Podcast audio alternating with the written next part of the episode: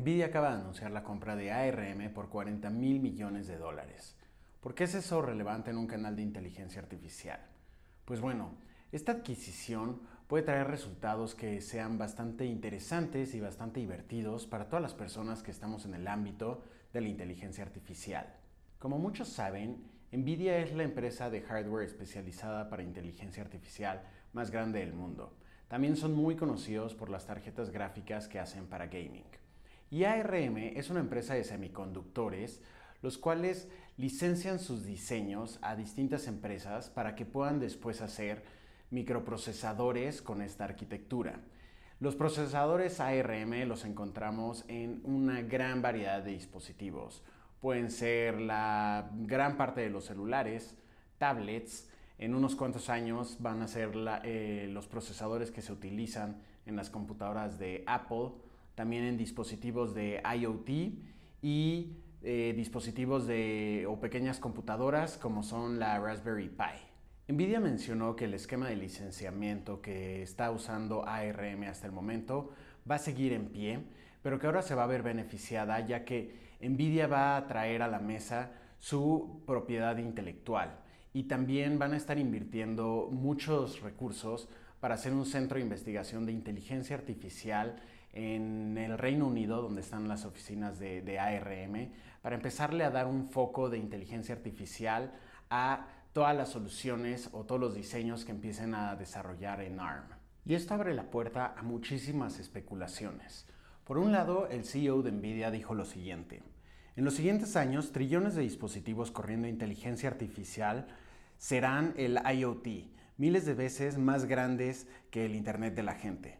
Nuestra combinación creará una empresa fabulosamente posicionada para la era de la inteligencia artificial. Esto nos abre camino a varias especulaciones sobre el nuevo giro que, va a tener estas soluciones de, ARM. Por un lado, ya hay un número gigantesco de dispositivos que tienen eh, procesadores ARM y que tienen proyectado en los siguientes años seguir utilizando esta arquitectura.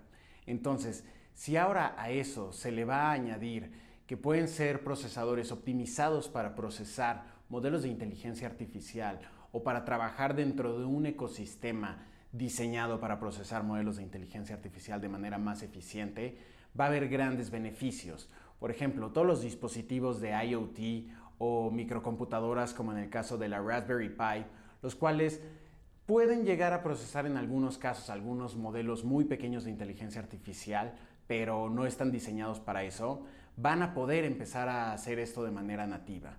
Entonces vamos a tener dispositivos de IoT, los cuales en vez de tener que mandar la información a través de la nube a un clúster de servidores para que procesen toda esta información, lo van a poder hacer los dispositivos mismos, introduciendo un poco el concepto de edge computing con inteligencia artificial. Así que lo que yo pienso es que vamos a empezar a ver sistemas y soluciones muy similares a, las plataformas de Jetson de Nvidia, las cuales son microcomputadoras optimizadas para inteligencia artificial.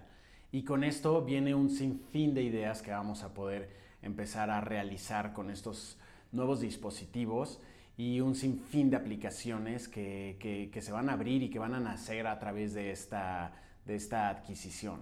Todo esto son especulaciones, pero basados en lo que ha mencionado Nvidia y ARM en la rueda de prensa, nos hace pensar que eso es lo que, lo que nos espera en un futuro. Entonces creo que va a ser bastante importante estarle echando un ojo de vez en cuando a, esta adquisición, porque todavía no se lleva a cabo como tal. Van a pasar 18 meses en lo que pues, se hace todo el papeleo para que la adquisición termine. Entonces va a ser importante estar viéndolo muy de cerca para, para ver cómo se va desenrollando esto y pues si, si es por el camino de empezar a integrar este, ecosistemas o, procesadores optimizados para inteligencia artificial a dispositivos muy pequeños, pues es momento de empezar a pensar proyectos interesantes y aplicaciones que podríamos empezar a hacer. Así que bueno, eso es todo por hoy. Espero que les haya parecido interesante y que tengan muy buen día.